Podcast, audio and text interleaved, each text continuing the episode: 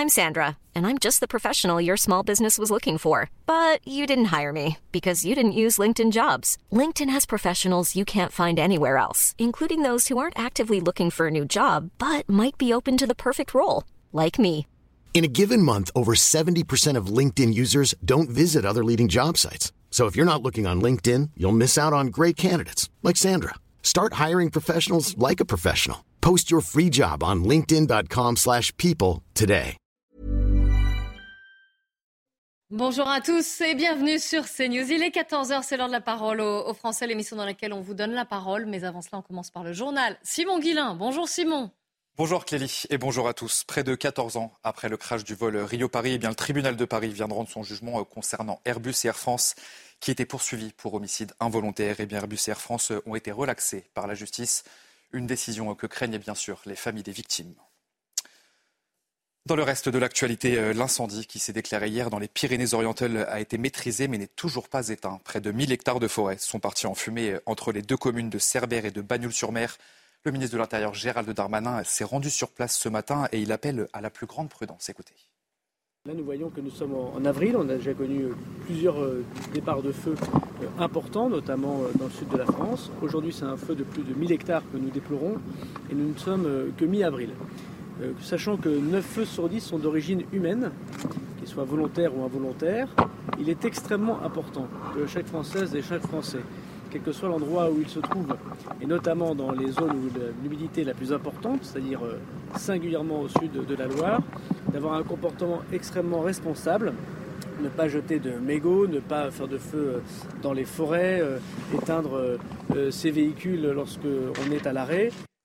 Clélie Mathias et ses invités euh, reviendront en détail sur cette actualité dans la parole aux Français. Une école coranique clandestine serait installée dans une résidence marseillaise. C'est en tout cas ce que suspectent les habitants sur place. Un abri de bois a été monté dans le jardin d'un locataire il y a plusieurs mois. Et puis depuis, eh bien, les voisins vivent au rythme des appels à la prière et assistent au va-et-vient d'enfants accompagnés de leurs parents. Reportage sur place, signé Stéphanie Rouquier. Depuis neuf mois, les habitants de cette résidence marseillaise constatent une activité inhabituelle dans cet abri de bois monté dans le jardin d'un locataire. Il y a tous les petits qui dorment. Et les mamans et les mamans et tout, ils les amènent. C'est illégal, c'est vrai, c'est illégal. Ses voisins craignent qu'une école coranique clandestine ait été créée. Tous les week-ends et les vacances scolaires, une trentaine d'enfants fréquentent le site. À 100 mètres de là, il y a tout juste un an, un établissement musulman hors contrat avait été fermé par arrêté préfectoral, accusé de favoriser le repli communautaire. Cette résidente a alerté les autorités. Cette euh, cabane de prière est apparue, euh, je ne sais pas, très rapidement après la fermeture de l'école coranique primaire. Là. Personnellement, moi, j'ai vraiment compris que les gens cherchaient un endroit pour euh, que les enfants puissent être enseignés. J'entends devant chez moi la prière euh, sans cesse. Donc ça devient vraiment euh, euh, plus possible. Selon nos informations, un imam sous-louerait cet abri de bois pour 200 euros par mois. Les locataires ont averti le gestionnaire de la résidence. Nous l'avons également contacté, mais il a refusé de nous répondre. Et puis SpaceX s'apprête à lancer la plus grande et la plus puissante fusée du monde. Son nom c'est Starship. Le vaisseau sera destiné à des voyages vers la Lune et vers Mars. Le décollage est prévu cet après-midi entre 15h et 16h30. On voit tout ça avec ce sujet. Il est signé Marine Sabourin. C'est la fusée la plus puissante du monde. Starship, 120 mètres de haut, soit l'équivalent d'un immeuble de 30 étages, est un lanceur multifonction. Conçu pour envoyer des satellites en orbite, cette fusée peut aussi transporter des astronautes et peut même servir de station-service de l'espace pour que les autres fusées puissent se ravitailler en carburant. Et pour cela, les ingénieurs ont conçu un nouveau moteur permettant d'emporter au moins 100 tonnes de matériel en orbite. C'est cinq fois plus que les derniers lanceurs créés par SpaceX. Mais la particularité de cette fusée est qu'elle est entièrement réutilisable. Au premier étage de Starship se trouve en effet un lanceur qui propulse dans l'espace la partie supérieure et qui revient se poser au sol. Au-dessus se trouve un vaisseau spatial qui pourra changer selon les missions. Une révolution dans le monde spatial, Elon Musk souhaite que cette nouvelle fusée devienne un moyen de transport généralisé n'importe où dans le système solaire, et en particulier vers Mars, le but ultime de SpaceX. Et c'est euh, sur ces images assez impressionnantes que se termine ce journal de 14h. Tout de suite, c'est la parole aux Français. Clélie Mathias et ses invités. Merci beaucoup Simon et on se retrouve à 15h pour le grand journal de l'après-midi. La parole aux Français, on vous donne la parole hein, dans cette émission. D'ailleurs, n'hésitez pas à nous écrire témoin au pluriel, AKS, cnews.fr si vous voulez euh, nous écrire, commenter l'actualité, euh, venir témoigner ou encore nous envoyer des photos ou des vidéos Surtout, n'hésitez pas. Aujourd'hui, on va commencer avec le ministre de l'Éducation nationale, Papendiaï, qui euh, estime, qui, annonce même qu'un protocole fixant les règles du jeu est pratiquement prêt. Vous le savez, on en a déjà parlé. Il, voudrait imposer un peu plus de mixité sociale aux établissements privés sous contrat. Alors on en parle avec vous, Laurent Zamekowski. Vous êtes vice-président et porte-parole de la PEPS, la, la Fédération de parents d'élèves de l'éducation public. Et bonjour, merci d'être en direct avec nous. Et je suis accompagnée en plateau de Thomas Carpellini et de Jean-Claude Dacier. Soyez également les bienvenus. Laurent Zamekowski, est-ce que vous seriez favorable, vous, en tant que parent d'élèves, justement, et représentant des parents d'élèves, à ce que la mixité sociale soit, voilà, soit un peu plus imposée dans les établissements euh, privés sous contrat avec l'État Dans quelle position êtes-vous?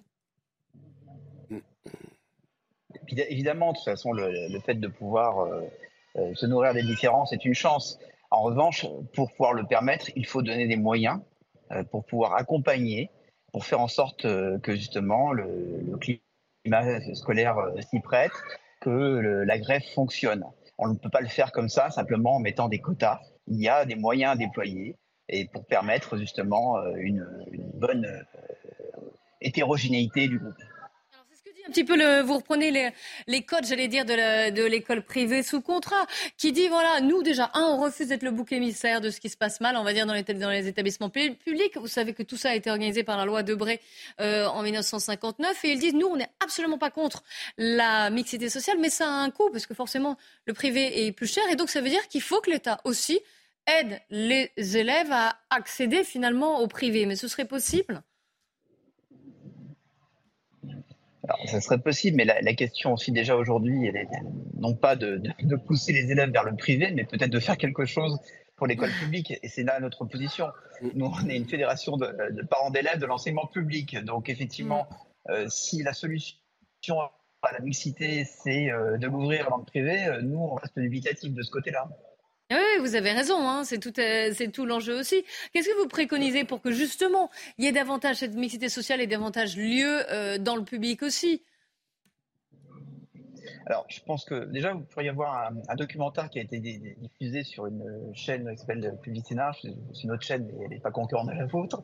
Elle a diffusé un documentaire qui s'appelle Le collège d'à côté, sur deux collèges qui se trouvent à Paris, l'un à côté de l'autre, l'un qui est évité par les parents et l'autre euh, qui est euh, plus, on va dire, euh, plus favorisé d'une certaine manière.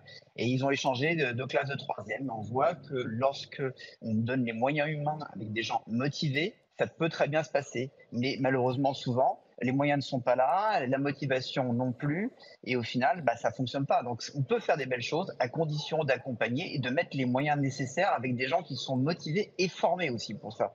Donc, ça, ça improvise pas. On ne peut pas avoir une logique dogmatique et d'essayer de l'imposer de manière uniforme sur l'ensemble du territoire. C'est du travail personnalisé établissement par établissement et c'est ce qu'on a dit au ministre. C'est quelque chose qui doit se, faire localement avec les spécificités locales et le faire par une certaine porosité de manière à ce que le, le groupe fonctionne. Un petit peu quelque part, je dirais, en entreprise, lorsqu'on fait du team building, il faut vraiment mettre un peu tout le monde ensemble et euh, s'enrichir de nos différences. Alors, si je reprends le jargon euh, d'ailleurs et le vocabulaire du, euh, j'allais dire l'entreprise, mais c'est aussi une question de, valorisation et de management vis-à-vis des, enseignants. C'était un peu ce que vous disiez là, de, manière, subliminale, au-delà des coûts, au-delà des moyens financiers, il y a aussi la valorisation du, du métier d'enseignant. C'est la motivation, c'est donner envie. Donc, je pense qu'aujourd'hui, c'est tout le sujet qu'on a actuellement avec la crise que connaît cette euh, profession aujourd'hui, cette crise où il y a justement plus de postulants, enfin en tout cas pas assez, pour pouvoir voir tous les postes. Donc c'est totalement lié. Je pense que c'est aussi une des raisons pour lesquelles peut-être le ministre a reculé ses annonces sur la mixité après les annonces euh, qu'il doit faire pour justement revaloriser et redonner envie euh, à cette profession de devenir enseignant. Donc on attend de voir justement si les moyens vont être en face. Et après, effectivement, on peut faire.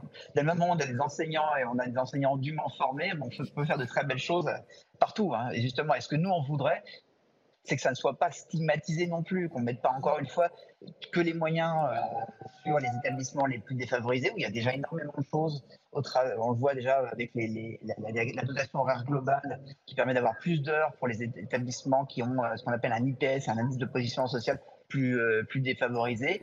Et il y a également plein d'autres dispositifs, et très bien d'en rajouter aussi. Mais il faut pas, il faut aussi que l'ensemble des établissements qui veulent pouvoir euh, intégrer justement plus de mixité, qui sont volontaires, puissent bénéficier de l'ensemble de ces moyens et justement peut-être arrêter de stigmatiser d'un côté euh, l'école et, d'avoir une école qui soit quelque part globale et unique. Oui, en fait, ce que vous dites, c'est que le ministre doit déjà équilibrer ce qui se passe avant peut-être de, cibler le privé. De, beaucoup de questions. La part euh, déjà Thomas Carpellini, puis euh, Jean-Claude Dacier. Exactement. En fait, moi, c'était ça ma question. On connaît l'état actuel de l'école, le manque de professeurs, les heures non remplacées, le délabrement des structures. N'avez-vous pas l'impression que finalement, le ministre de l'Éducation, Papendiaï, essaie de créer un énorme écran de fumée en créant un débat peut-être intéressant, mais surtout polémique, reprenant tous les mots qui peuvent faire euh, un petit peu hurler dans les chaumières, école privée, mixité, guerre scolaire pour finalement éviter, éviter pardon, le vrai débat qui sont les moyens de l'école publique, le niveau dans l'école publique, le besoin de réussite dans l'école publique, le manque d'autorité dans l'école publique. Et le recrutement peut-être des, professeurs. Et le recrutement. Mm. Et les difficultés de recrutement. je ne vais pas lui faire de procès d'intention. La question et de toute façon de la mixité et d'autres questions, elles sont pas nouvelles. Hein. Je veux dire, l'ensemble des prédécesseurs euh, du ministre actuel euh, ont également tenté de faire des choses et euh, malheureusement ça n'a pas fonctionné. Je veux dire, j'ai même le souvenir d'avoir été euh, au dernier café des parents de la ministre Najat Vaud-Belkacem qui bah, faisait le constat comme quoi malgré la réforme qu'ils avaient pu faire au niveau du, du collège, bah, ça ne fonctionnait pas. Il y a, beaucoup de parents qui, y compris des familles assez modestes, qui prenaient même des crédits pour mettre leurs enfants dans le privé. Mm. c'est véritablement un problème. On essaie de trouver une solution pour que l'école fonctionne. Malheureusement, jusqu'à euh, le ministre actuel, on n'a toujours pas trouvé. Je lui souhaite que les, que les, les dispositions, euh, et je nous souhaite d'ailleurs que les dispositions qu'il va trouver euh, fassent avancer les choses, enfin. on attend que ça, donc j'espère qu'il va trouver quelque part et qu'il aura entendu un petit peu tout ce qu'on lui a dit pour pouvoir faire avancer les choses dans le bon sens. Et dans le bon ordre, peut-être. Jean-Claude Dessier. Bon, c'est vrai que, cher monsieur, le, l'enseignement privé a une réputation bonne ou pas bonne d'accueillir tout de même des élèves de familles, euh, comment dire, assez aisées, euh, qui ont les moyens. Euh, c'est sans doute une réputation usurpée, mais est-ce qu'on peut risquer, est-ce que vous pouvez risquer, j'imagine que la question n'est pas facile, la réponse n'est pas facile, de donner un pourcentage moyen des élèves, disons, en situation de précarité, de familles précaires, de gens boursiers, par exemple, mais pas seulement, qui sont à l'heure actuelle dans l'enseignement privé. Est-ce qu'il y a un vrai effort à faire de votre côté? Alors, oui, sachant que Laurent Zamekowski représente les, élèves, les parents d'élèves de l'éducation publique, mais... Oui, ben, il doit savoir parfaitement. Oui, j'imagine que vous êtes en contact et en lien.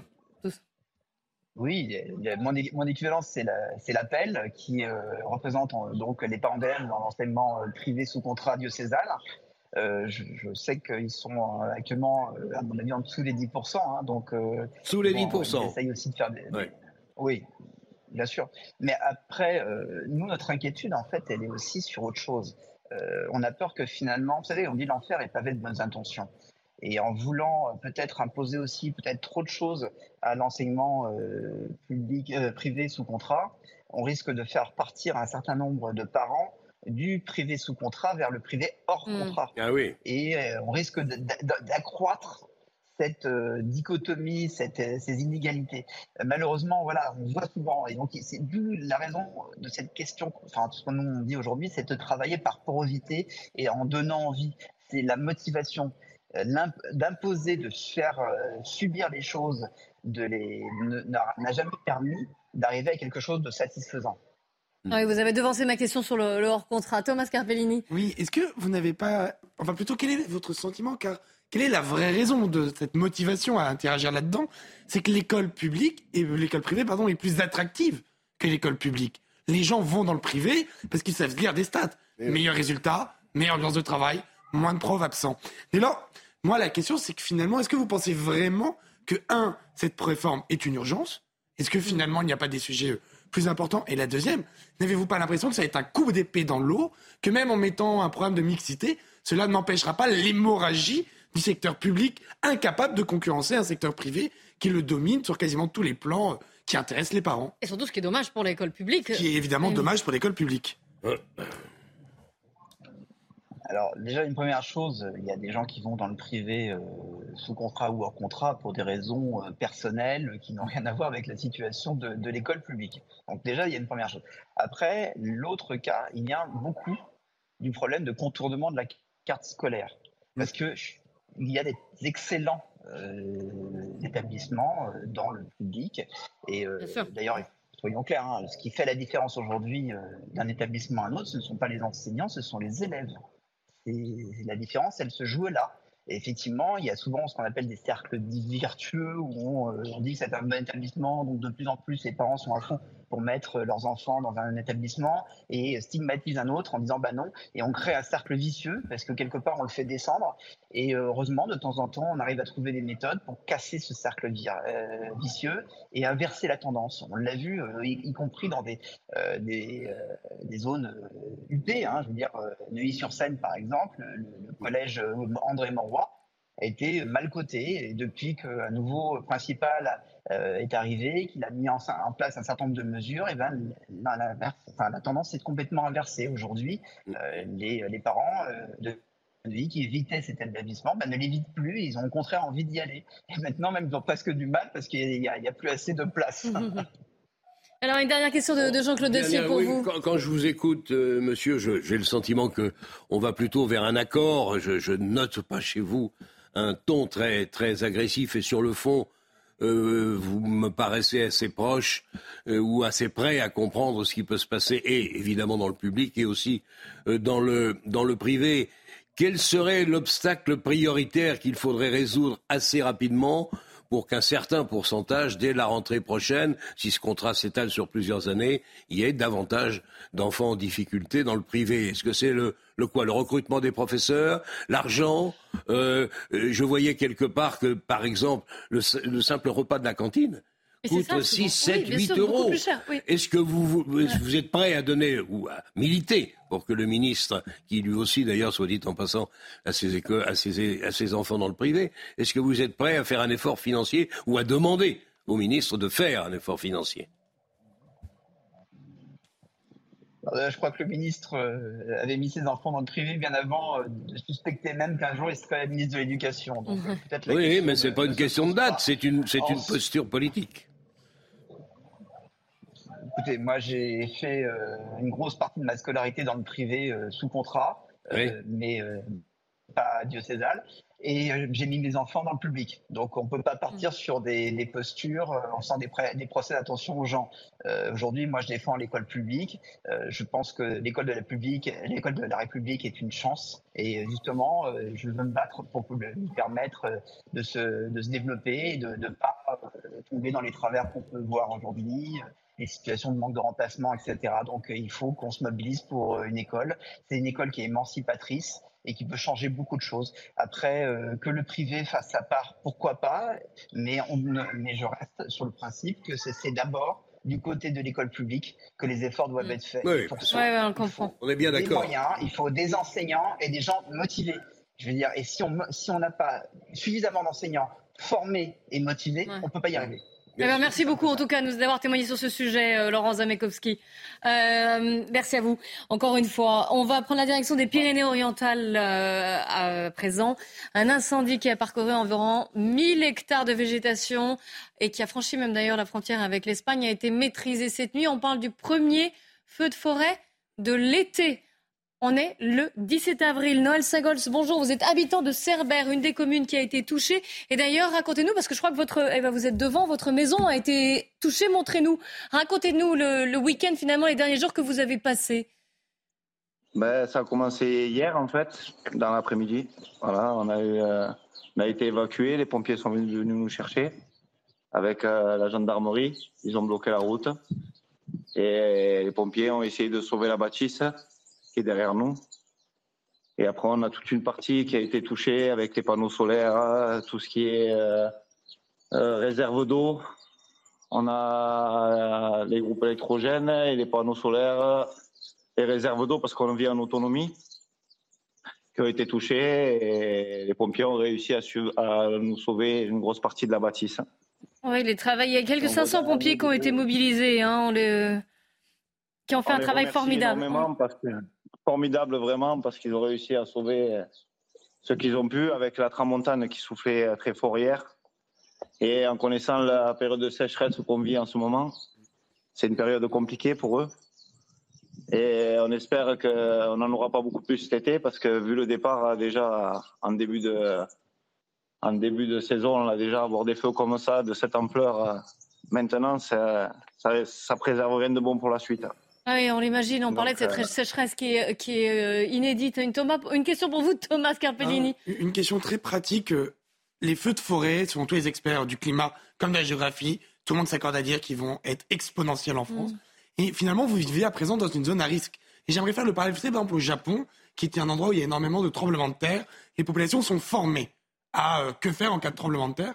Est-ce que vous, les pompiers, votre municipalité, le conseil départemental, régional, vous a, entre guillemets, avec tous les guillemets du monde, formé à que faire, comment agir, comment se prévenir des incendies oui, bien sûr. Euh, déjà, moi, j'étais pompier volontaire, donc euh, ah je, connais. Mais après, après bien sûr, qu'il y a des formations automatiquement ils font des formations et les préventions feu forêt, euh, c'est c'est pas réservé qu'aux habitants d'ici, c'est pour tout le monde. Voilà, les mégots, euh, on parle souvent des mégots, des canettes, tout ce qui a été jeté dans la nature et qui malheureusement euh, crée des incendies dramatiques comme cela. Voilà.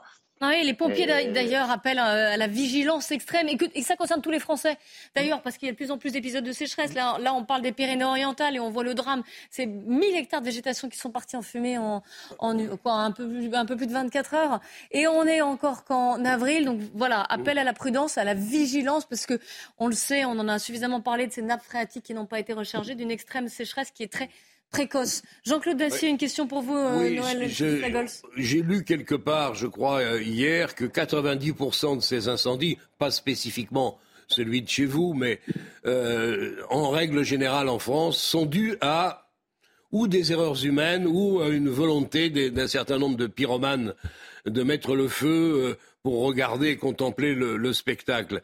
Est-ce que vous croyez à ce pourcentage qui paraît quand même très très spectaculaire, très élevé est-ce que vous pensez qu'il serait temps peut-être de revoir la législation de manière à faire en sorte que ces incendiaires potentiels ou ceux qui sont pris la main dans le sac soient sévèrement euh, condamnés? Plus sévèrement condamnés qu'ils le sont déjà. J'avoue mon ignorance sur le point précis de, de ce que dit et ce que prévoit le code, mais je pense que ce serait au moins quelque chose dont il à propos duquel il faudrait peut-être réfléchir. De mémoire, c'est 5 ans, ça peut monter à 10 si c'est criminalisé en cas de, de, décès, mais ça peut monter jusqu'à 10 ans de prison.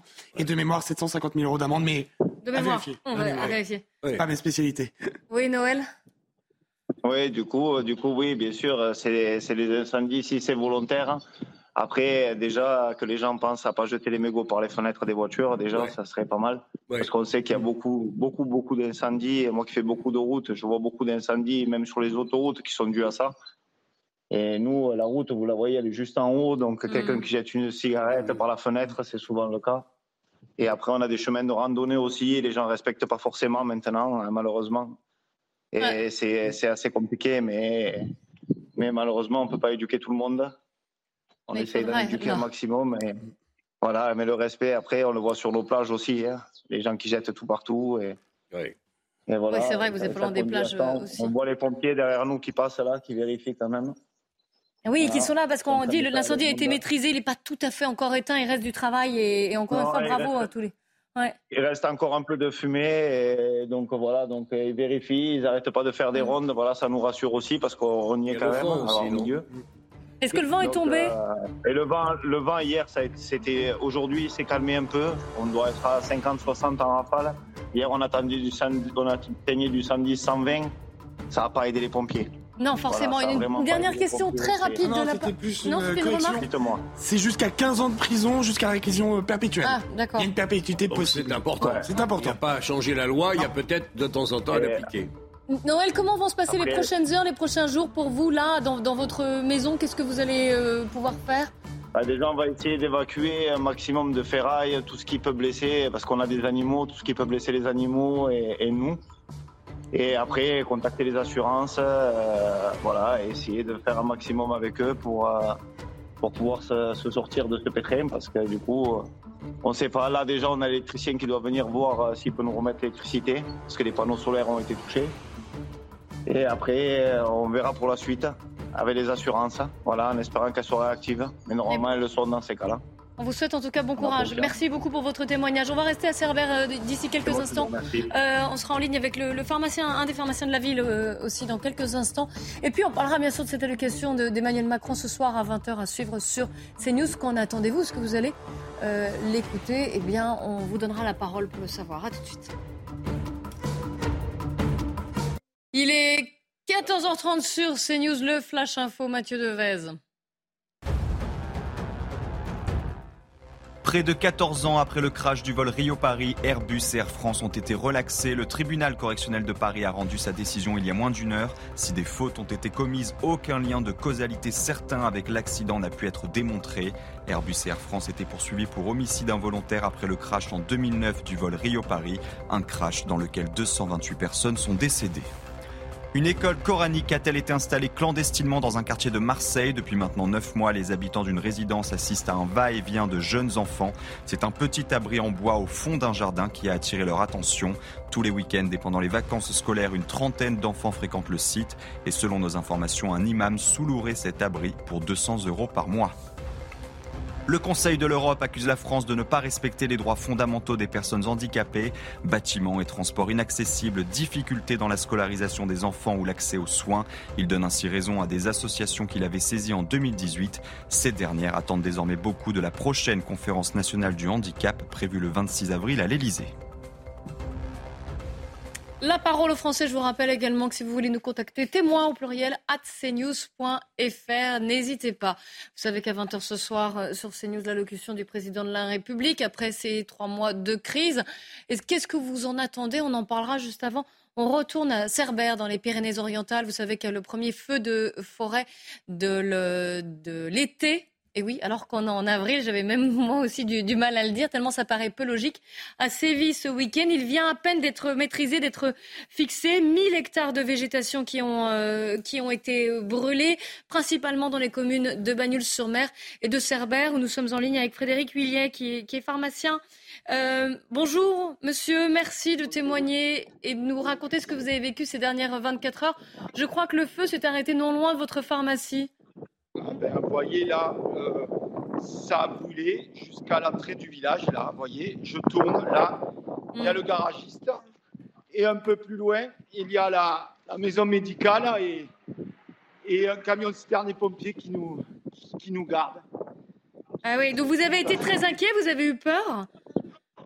Très inquiet, c'est-à-dire au départ, en fait, le feu est parti à 2 km du village et on se, on se croit en sécurité. Et tout d'un coup, en demi-heure, trois quarts d'heure, tout bascule.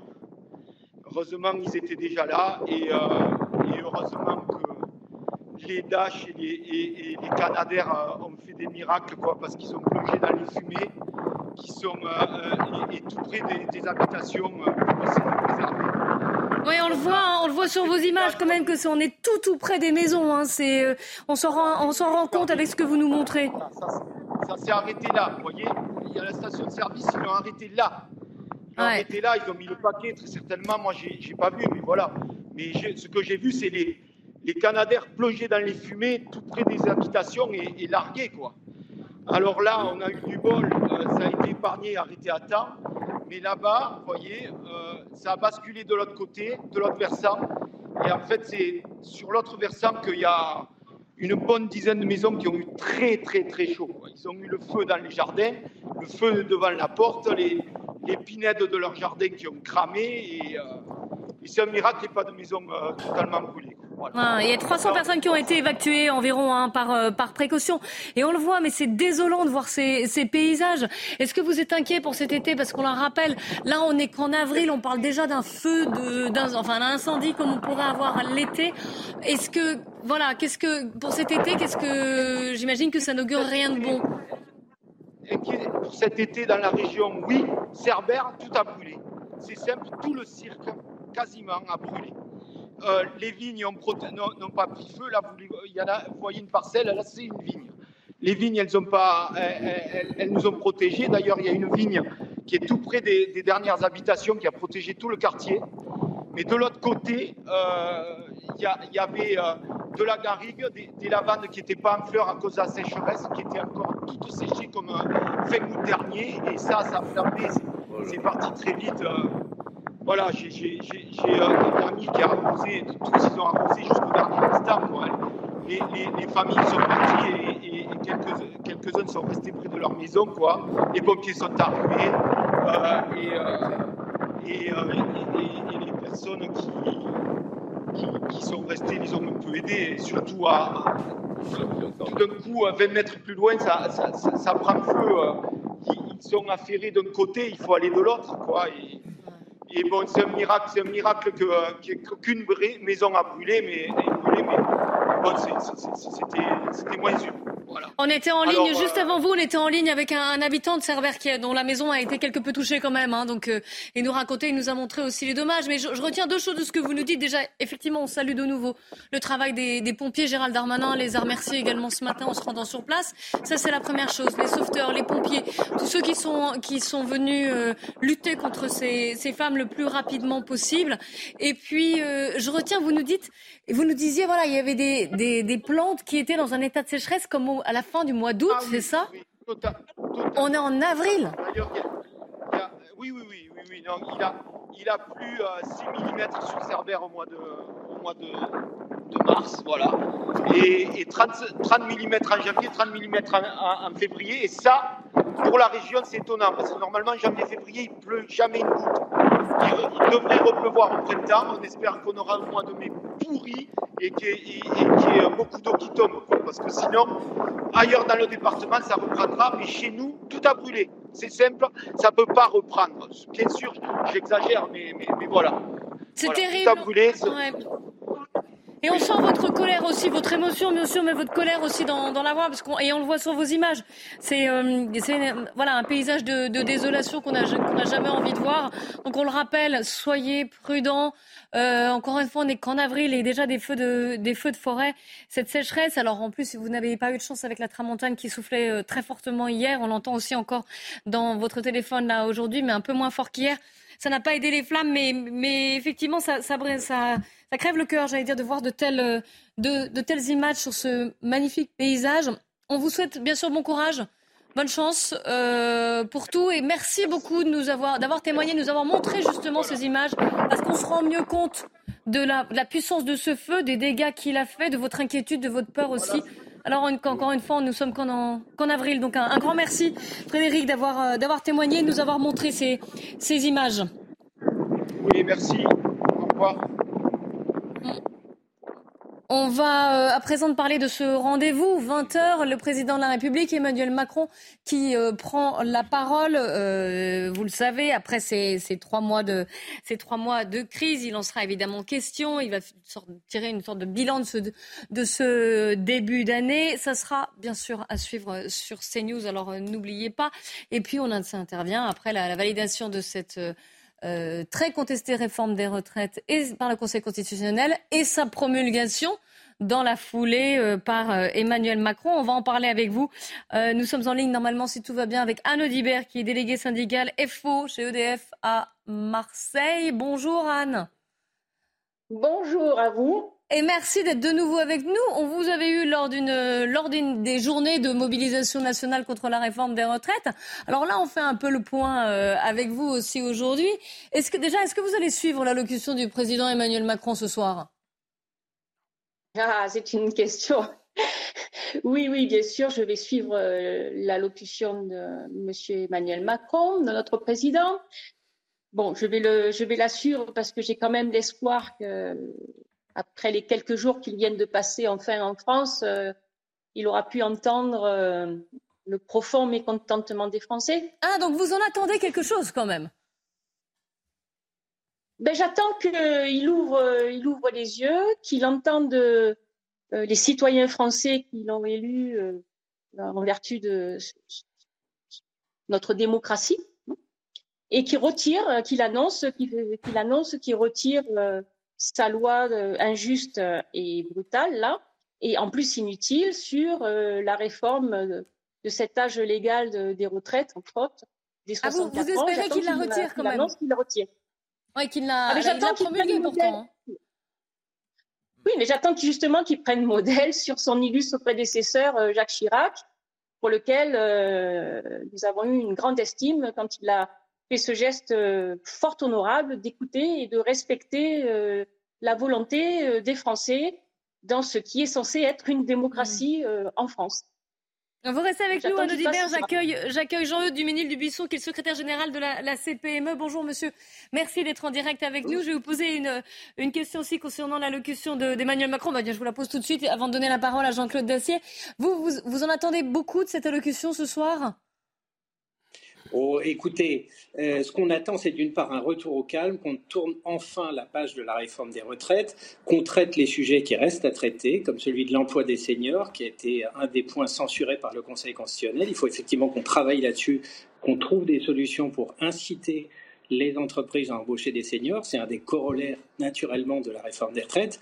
Et puis après, il faut bien falloir qu'on passe autre chose. Je veux dire, la France a d'autres problèmes que simplement la réforme des retraites. On a un sujet absolument majeur qui est celui du retour à l'équilibre des finances publiques. Il y a la question de la transition écologique qui est un point clé. Je pense que tous les Français en sont convaincus aujourd'hui. Voilà, il y a, il y a beaucoup d'autres choses à faire et il va falloir qu'on s'y attelle dès maintenant. Alors, vous n'êtes pas tout à fait sur la même ligne. D'Audibert, elle voudrait qu'on revienne en arrière et qu'on retire cette loi. Vous vous dites, bon, bah, maintenant que c'est fait, ça y est, euh, cet épisode est passé, on passe à autre chose, on continue de travailler. C'est l'exemple de Jacques Chirac.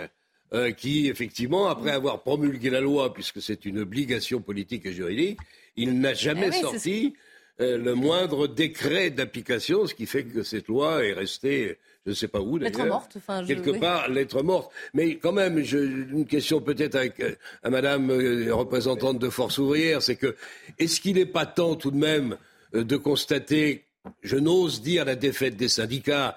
Le Conseil constitutionnel a décidé que cette loi était juridiquement fondée. Le président, j'imagine, a déjà promulgué et va confirmer ce soir qu'il ne va rien lâcher. Est-ce qu'il n'y a pas une autre façon, peut-être, de prendre le problème, notamment avec la suppression d'un certain nombre d'articles qui étaient très bénéfiques pour les, pour les futurs retraités Est-ce que c'est pas là où il faut jardiner et essayer d'obtenir un maximum d'avantages? Parce que le report de la loi à 64 ans, je pense que c'est une affaire qui est cuite et entendue. Alors, Anne Dibert, je vous laisse euh, répondre. Eh ben, en fait, euh, ce, ce, qui ce, qui a ouvert les yeux dans cette réforme des 64 ans, c'est que c'est le mode de gouvernance du président de la République qui euh, non seulement désormais n'écoute plus euh, les citoyens mm. français, mais n'écoute plus non plus la représentation nationale qui n'a pas pu s'exprimer. Donc ça, c'est vraiment quelque chose de tout à fait nouveau qui n'est pas conforme euh, à l'esprit de la République ni de la Constitution, même si le 49.3 est un outil que l'on peut utiliser tout à fait légalement. Là, aujourd'hui, il s'agit euh, d'écouter les Français, de respecter leurs paroles, d'écouter la représentation nationale. Donc, les Français élisent euh, des représentants qui sont censés porter euh, leur voix. Aujourd'hui, jusqu'à présent, même les lois qui procuraient du mécontentement étaient votées à l'Assemblée nationale. Donc, ben, après tout, les Français avaient voté et leurs représentants portaient leur voix. Aujourd'hui, on voit que le président Macron se comporte euh, comme un chef d'entreprise. Euh, il, s'entête, il s'obstine. ça me fait penser un peu à Saint-Exupéry dans Citadelle qui disait que quand le pouvoir, ça devient l'amour de la domination, ben c'est, il faut le juger comme une ambition stupide. Quoi. Voilà, donc aujourd'hui, il faut revenir à la démocratie. Cette union syndicale, c'est le, dernier rempart, le dernier espoir des Français il faut bien quand même remarquer que cette union syndicale, elle est forte, elle tient. Elle a tenu, elle a su mettre de côté. Mm. Elle a su mettre de côté ces divergences pour pour être à la hauteur de sa mission de porter la voix des salariés, mais bien plus que cela. Et tous les Français qui s'appuient aujourd'hui sur, sur ces, cette organisation, ces organisations syndicales, cette union syndicale, qui reste le dernier rempart à la brutalité de ce, de ce gouvernement. Et on ne peut pas penser qu'on va continuer comme ça pendant quatre ans à maltraiter euh, les citoyens français. Oui, c'est plus la méthode que vous remettez en cause. Hein. Une, euh, oui, on l'entend. Hein. Non, le fond aussi. Le fond aussi, mais surtout aussi la, la, méthode de gouvernance. Elle, elle, l'a dit. voilà, et la manière. Et on l'a tous dit. Et le déni. Je cite de démocratie, euh, Thomas Carpellini. Oui, mais pour citer Victor Hugo, le, la, ah bah, fond, c'est la forme qui revient au fond. Moi, c'est une question pour vous, monsieur, quand vous dites euh, que vous attendez est ce que le pays reparte en avant, et après tout, c'est un discours qui s'entend. Comme l'a très justement rappelé madame, la question n'est pas de savoir si on partira à la retraite à 64 ou 62 ans. La vraie question sur laquelle c'est polarisé les Français, c'est sur le rapport de confiance qu'il y a entre les citoyens et les élus. Et ce rapport, aujourd'hui, il est brisé. Quand une réforme qui est soutenue ni par les parlementaires, ni par les Français est votée, cette structure est cassée. Dès lors, comment pouvez-vous penser que, ou du moins comment pouvez-vous imaginer que la machine peut se relancer quand plus personne n'a envie de monter dedans quand les Français sont encore dans la Le dialogue va reprendre pour avancer sur d'autres sujets qui sont euh, tout aussi Quel aurait... Parce qu'après tout, Emmanuel Macron, c'est la fin de la partie. Mais à mon avis, la CGT, Force ouvrière et tout le front syndical veulent rester sur le terrain. Et comment vous allez faire pour faire à eux les forcer à revenir dans le débat? Si vous me permettez de répondre sur ces points-là, d'abord, je crois que euh, cette loi, on peut contester le 49.3, on peut contester un certain nombre de choses, mais néanmoins, légalement, ce texte a dorénavant été adopté et la loi même été promulguée. Donc c'est un état de fait. On peut toujours s'apesantir sur la manière, encore une fois, que ça s'est passé, mais aujourd'hui, ce texte et, euh, et la loi est promulguée et va rentrer en vigueur. légitime. Nous, ce qu'on dit simplement, c'est qu'il faut qu'on se remette autour de la table avec les partenaires sociaux pour travailler sur des sujets clés qui accompagnent cette loi. Il y a la question de l'usure professionnelle. Dans la loi, on sait qu'il y a un fonds de prévention de l'usure professionnelle. Comment il va être mis en place Dans quelles conditions ça, c'est un sujet pour les partenaires sociaux. À nous de nous remettre autour de la table. Et de la même façon, sur le travail des seniors, c'est le rôle des partenaires sociaux, là encore, de travailler, de se remettre autour de la table. On a une responsabilité qui nous est propre.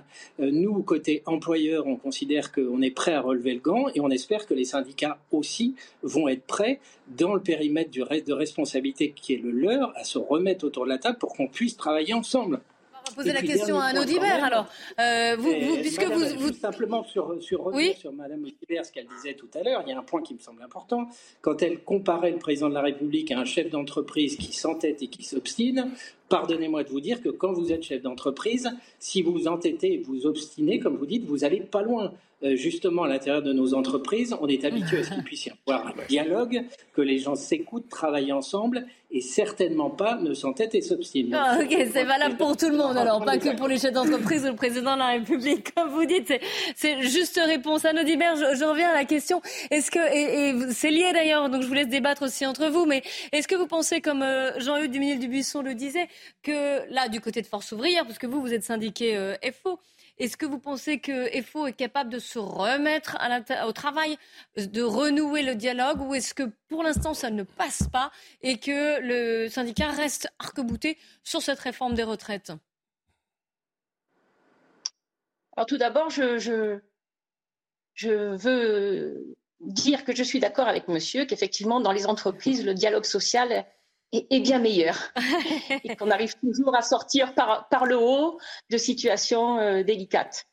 Donc je confirme que M. Macron se comporte comme un piètre chef d'entreprise, on va dire, mais parce que sans doute qu'il est salarié de, de grands puissants euh, financiers euh, du monde. Hein. voilà. Donc on retombe dans un les syndicats. Voilà, tout à fait, tout à fait. donc les syndicats, les syndicats, bien sûr, les syndicats sont là pour écouter les salariés, faire progresser la cause sociale. Mais les syndicats sont là dans un cadre de démocratie, pas dans un cadre de, monarchie parlementaire. Et donc là, euh, il faut d'abord revenir à la démocratie, et ensuite, euh, on, reviendra travailler, bien sûr. Euh, mais, comment on revient à la démocratie, comme vous dites Parce que mais on n'en est pas il faut que notre oui, comment peut pas dire Dans la Déclaration des droits de l'homme, il y avait un article qui disait que quand le gouvernement viole les droits du peuple, l'insurrection est non seulement le plus sacré des droits, mais le plus indispensable des devoirs. ah, donc là, vous êtes. Ah oui, donc là, là, on est passé au cas par insurrectionnel. Vous êtes sur un autre Alors, Bien sûr, Encore une fois, le, Alors bien sûr, cet article n'est pas dans la Constitution. Donc, euh, donc les syndicats sont là pour justement permettre de porter la parole des citoyens euh, en dehors de toute insurrection. C'est pour ça qu'on appelle au calme, on appelle à se mobiliser, on appelle aux manifestations, on essaye de canaliser tout ça pour que le 1er mai soit suffisamment représentatif pour que le président de la République euh, comprenne qu'en fait, il n'est pas un, chef, hmm. un, mauvais chef d'entreprise ou un salarié euh, des 100 plus grandes fortunes mondiales, mais qu'il est la personne investie par l'ensemble des citoyens français dans le cadre d'une démocratie et non pas d'une monarchie parlementaire. Alors, vous visez le 1er mai, effectivement. Constitutionnel, le référendum est également un outil qui permet de balancer et d'équilibrer euh, l'utilisation du 49.3 qui, rappelons-le, ne, peut être normalement utilisé qu'une fois. Alors, une, ça dépend des, textes et dans quel cadre ils sont votés. Non, euh, Éric de oh, Je voulais juste ajouter que je trouve tout, tout, de même étrange de comparer le chef de l'État un chef d'entreprise comme si quelque part être chef d'entreprise était une espèce de tare. Ça en dit long, euh, hélas, sur l'état d'esprit. Je vois Jean-Eudes Sur l'état d'esprit d'un certain nombre de leaders syndicaux et qui font qu'on n'est pas encore sorti de l'auberge, si vous me permettez de, ce raccourci. Eric Derimaten. Une question pratique. Euh, donc ce soir, il y aura l'intersyndicale hein, euh, à 18h30, je crois, ou 19h. Qu'allez-vous annoncer, vous, Force ouvrière? Parce qu'on parle toujours de cette union des syndicats, mais est-ce que vous pouvez continuer de bloquer la France, de faire des, des, manifestations partout? Quand je dis bloquer la France, d'ailleurs, c'est pas le cas, mais bloquer encore une partie des trains, du métro, des avions, on l'a bien vu avec les. Est-ce qu'il y a d'autres journées de mobilisation nationale qu'il n'y a pas autre chose à faire euh, au-delà du 1er mai? Alors, mais je ne vais pas m'exprimer à la place de, de l'intersyndicale euh, unie qui a prévu de faire son communiqué ce soir. Ce qui est certain, c'est que nous allons rester euh, solidaires des Français et porter leur voix mm. aussi longtemps qu'ils nous le demanderont. Parce que c'est de notre devoir, de notre responsabilité et euh, encore une fois, euh, je ne compare pas la France à une entreprise, mais euh, je compare l'obstination de M. Macron. on a, compris, ne vous inquiétez pas. ne vous inquiétez pas, on, a, bien compris. Et puis Jean-Luc Duménil-Dubisson a également rétabli de son côté, donc ne vous inquiétez pas, ça, a été compris. Dernière question rapide de Thomas Carpellini. Très rapidement. Soit pour un de nos deux invités. Elle se pose aux deux. Très rapidement, pour prendre l'expression d'Emmanuel Macron, le cheminement démocratique ne va pas s'arrêter ce soir. N'oublions pas que le Conseil constitutionnel, dans un mois, peut encore valider ou non la, proposition d'un référendum sur cette question. Parce que l'un comme l'autre, finalement, vous n'avez pas le sentiment que face à cette telle, à cette telle impasse, la voix du peuple par voie référendaire ne permettrait pas finalement de clouer le match. De sortir par le haut Non, sortir par le haut. Le peuple tranche. Il y avait, évidemment, le référendum disait non, bien sûr. Je vous demande une, une, réponse très courte, s'il vous plaît. Jean-Hugues Duminil-Dubuisson. Écoutez, attendons le Conseil constitutionnel. Si effectivement le référendum est validé, eh ben il s'exercera dans le respect normal des institutions. Mais si ce n'est pas le cas, encore une fois, à un moment donné, quand une loi est adoptée, elle est applicable. Et euh, les mouvements sociaux de mobilisation à répétition, il est parfaitement légitime de pouvoir manifester, c'est un droit normal. Par contre, attention au dérapage comme on a pu assister ces derniers temps et aux conséquences sur les entreprises. Euh, quand vous êtes kiosquier, que vous êtes sur le chemin de la manifestation et que votre quel journaux est brûlé, croyez-moi, vous avez une vision un tout petit peu différente de ces mouvements sociaux. Donc que les gens s'expriment, c'est parfaitement légitime, mais ils doivent le faire dans le calme et dans le respect des institutions. Et encore une fois, si on pouvait passer à autre chose, on serait sans doute tous gagnants. Anne Audibert, une réponse en, 5 secondes, s'il vous plaît, pour un référendum. Ça permettrait de sortir par le haut ah ben, à l'évidence, oui, à condition qu'une nouvelle fois, le, le résultat du référendum soit respecté et que ça soit pas comme celui de 2005.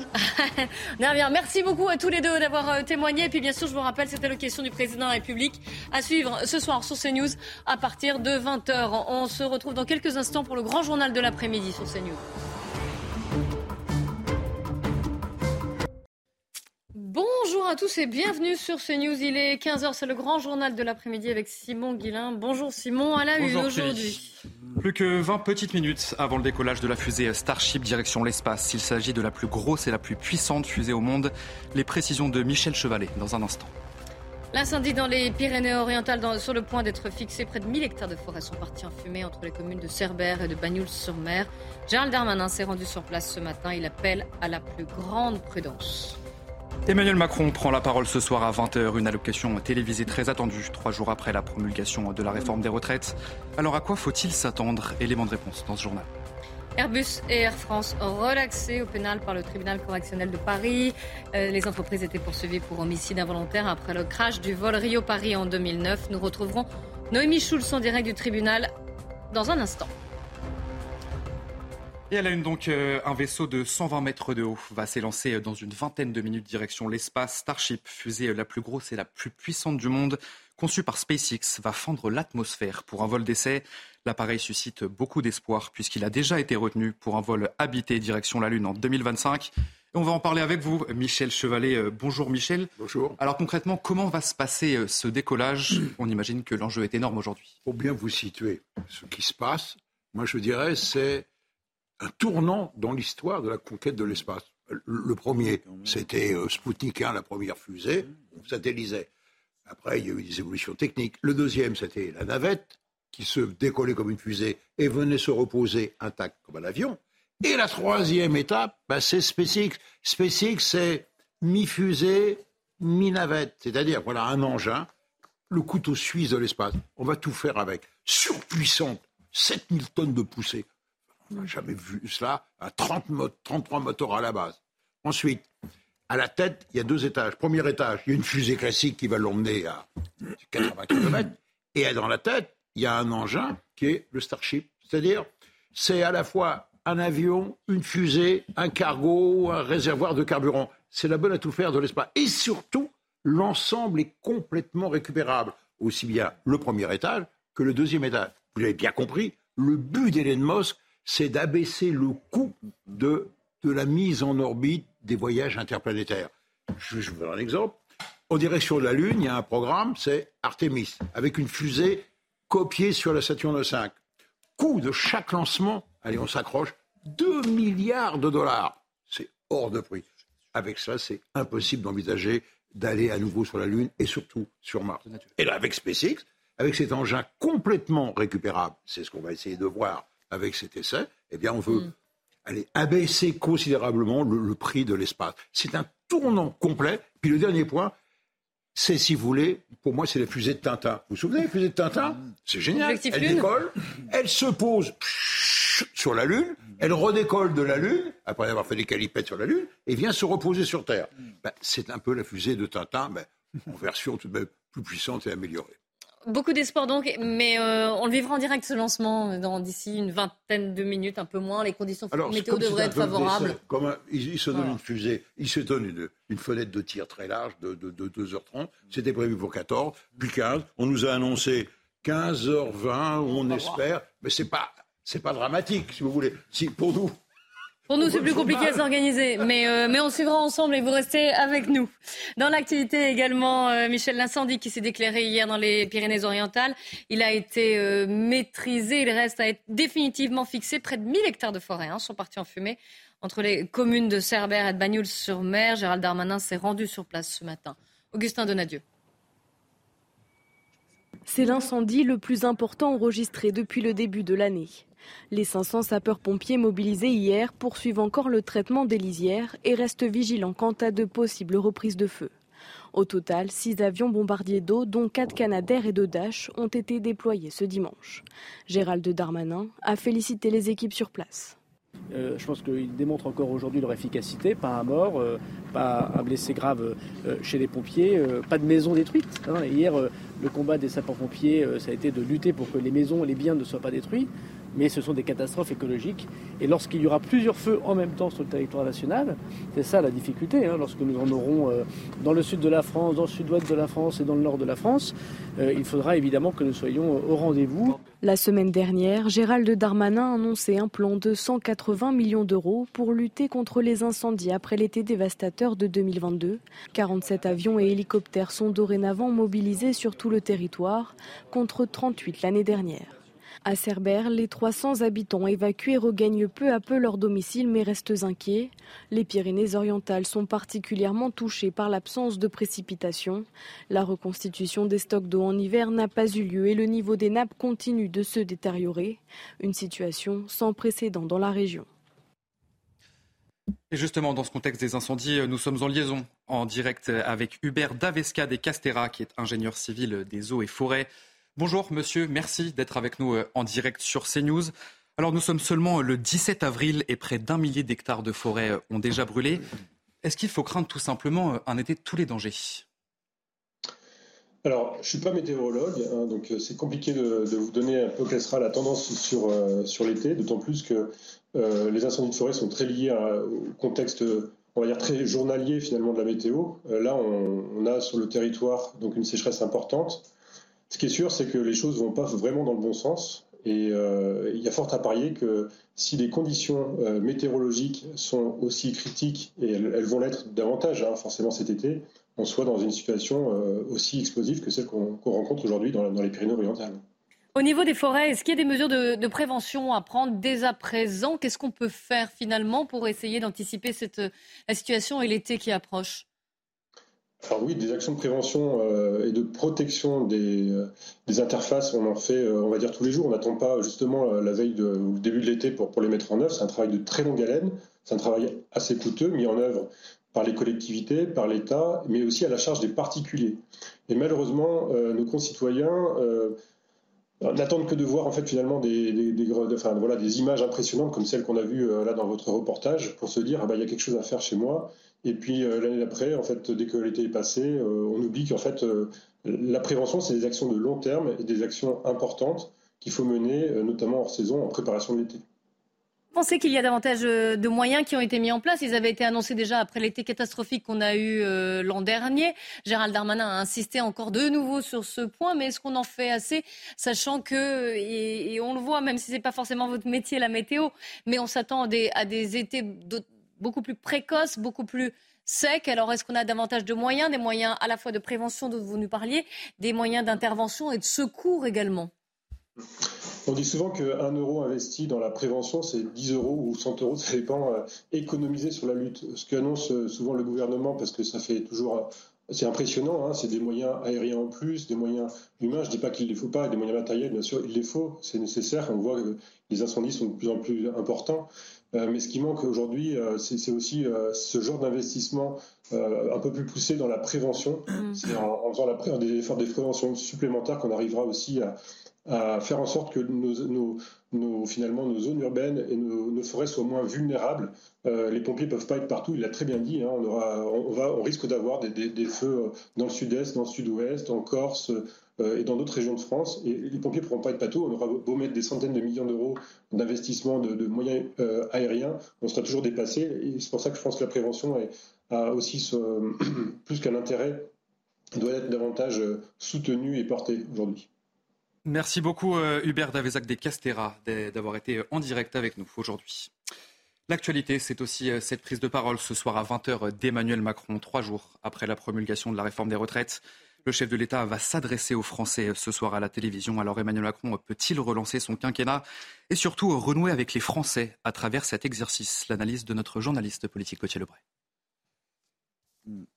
il ne faut franchement pas s'attendre à grand-chose de l'allocution du président de la République ce soir. Il y a un vrai risque d'une nouvelle intervention pour rien. Alors c'est une allocution, donc par définition c'est solennel. Or, il n'a rien de solennel à annoncer, ni référendum, ni dissolution, ni remaniement, encore moins évidemment une euh, démission. Il va tenter d'apaiser, ce qu'il n'a pas fait jusqu'ici, l'inverse même de ce qu'il a fait au journal euh, de 13 euh. Ces petites phrases étaient venues renforcer les cortèges de l'inter-syndical. Cette fois, il ne devrait pas parler de victoire, contrairement à ce qu'il avait fait en privé après après l'utilisation du 49.3 euh, et le rejet des motions de censure, et contrairement à ce qu'a fait son ministre Olivier Dussopt ce week-end, qui a parlé de victoire collective. Ce n'était pas forcément le moment. Pour Elisabeth Borne, il faut accélérer le mouvement sur les réformes. Alors là aussi, c'est curieux, puisqu'elle avait dit qu'il fallait observer une période de convalescence. Elle a peut-être été recadrée par Emmanuel Macron depuis.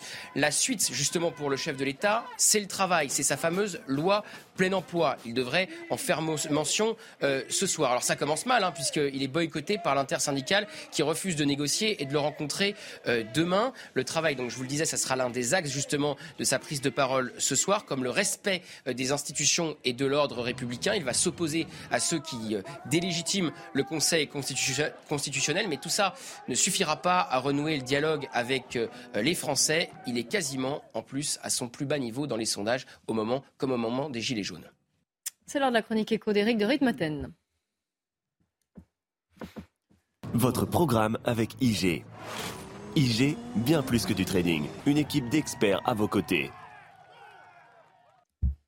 Euh, Eric, avec des records qui se multiplient sur les marchés boursiers, apparemment, finalement, les entreprises françaises ont plutôt la cote et ne souffrent pas de ce climat social. Non, effectivement, de record en record. Hein. Ce matin, à l'ouverture, euh, l'indice était à son maximum historique. On n'avait jamais atteint de tel niveau. Cinq séances de hausse consécutive. Et puis bon, vers 10 heures, ça a un peu ralenti, là, ça s'essouffle. Mais c'est vrai qu'en pleine crise sociale, en pleine fronde sociale, eh bien, on, vraiment, on s'interroge sur ces résultats. Pourquoi la bourse est-elle euh, à de tels niveaux plus 16%, rendez-vous compte, depuis le début de l'année. Ça prouve bien que le climat social ne pèse pas du tout sur l'activité boursière. Alors, quelques raisons rapidement. Les entreprises font des résultats exceptionnels. Le luxe, par exemple, il cartonne, il fait des bénéfices records et donc on achète beaucoup d'actions et du coup, ça fait monter la bourse de Paris.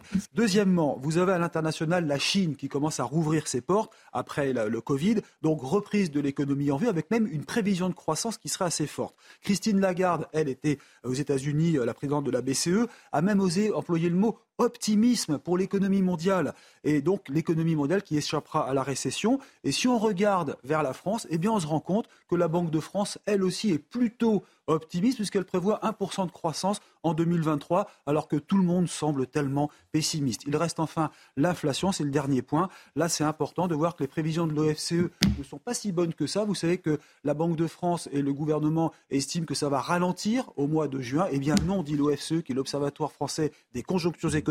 Il faudra vraiment attendre 2024 pour voir les prix commencer à freiner. Je ne dis pas chuter, mais en tout cas freiner. Donc rien à attendre pour le mois de juin concernant la baisse des prix. C'était votre programme avec IG. IG, bien plus que du trading.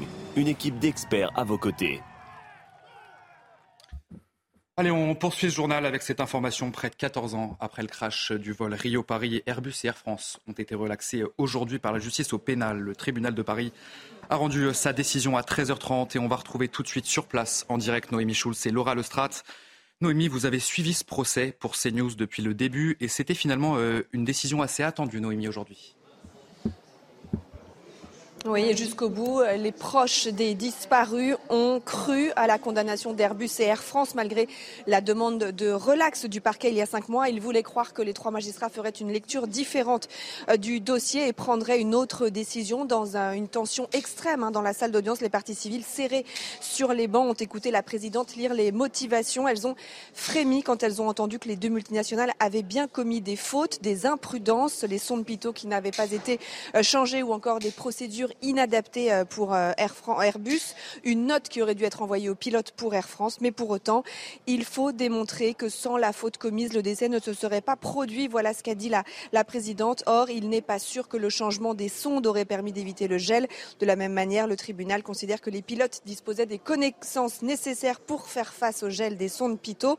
En conséquence, en l'absence de lien de causalité certain, le tribunal relaxe Airbus et Air France des fautes pénales, des mots qui ont euh, fait euh, frémir les euh, familles de disparus. Le tribunal qui a en revanche retenu la responsabilité civile des deux multinationales, elles seront condamnées à, payer, à indemniser les victimes.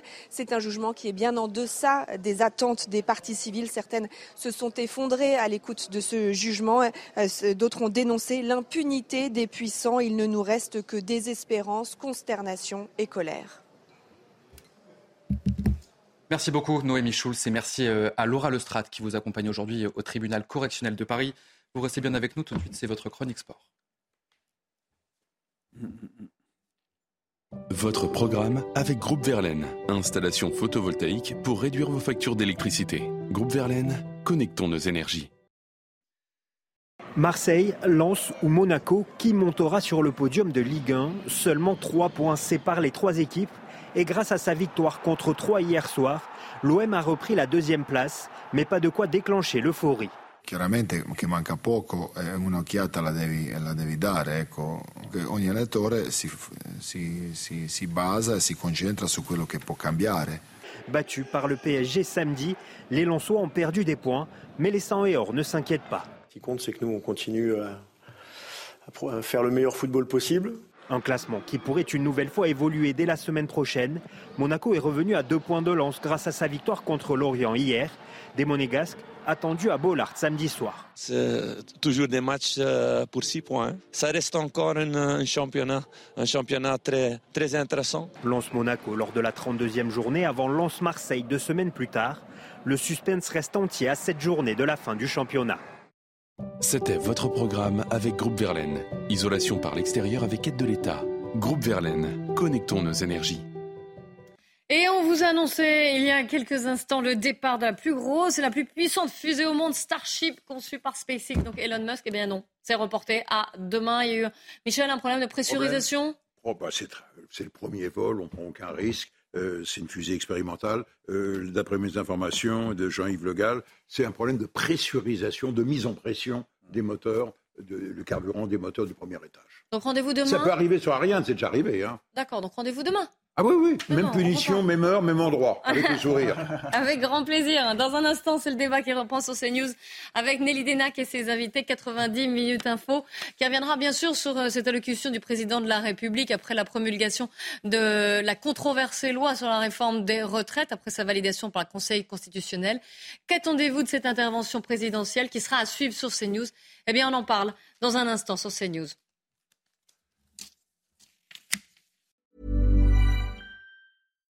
Hi, I'm Daniel, founder of Pretty Litter. Cats and cat owners deserve better than any old-fashioned litter. That's why I teamed up with scientists and veterinarians to create Pretty Litter. Its innovative crystal formula has superior odor control and weighs up to 80% less than clay litter. Pretty Litter even monitors health by changing colors to help detect early signs of potential illness. It's the world's smartest kitty litter.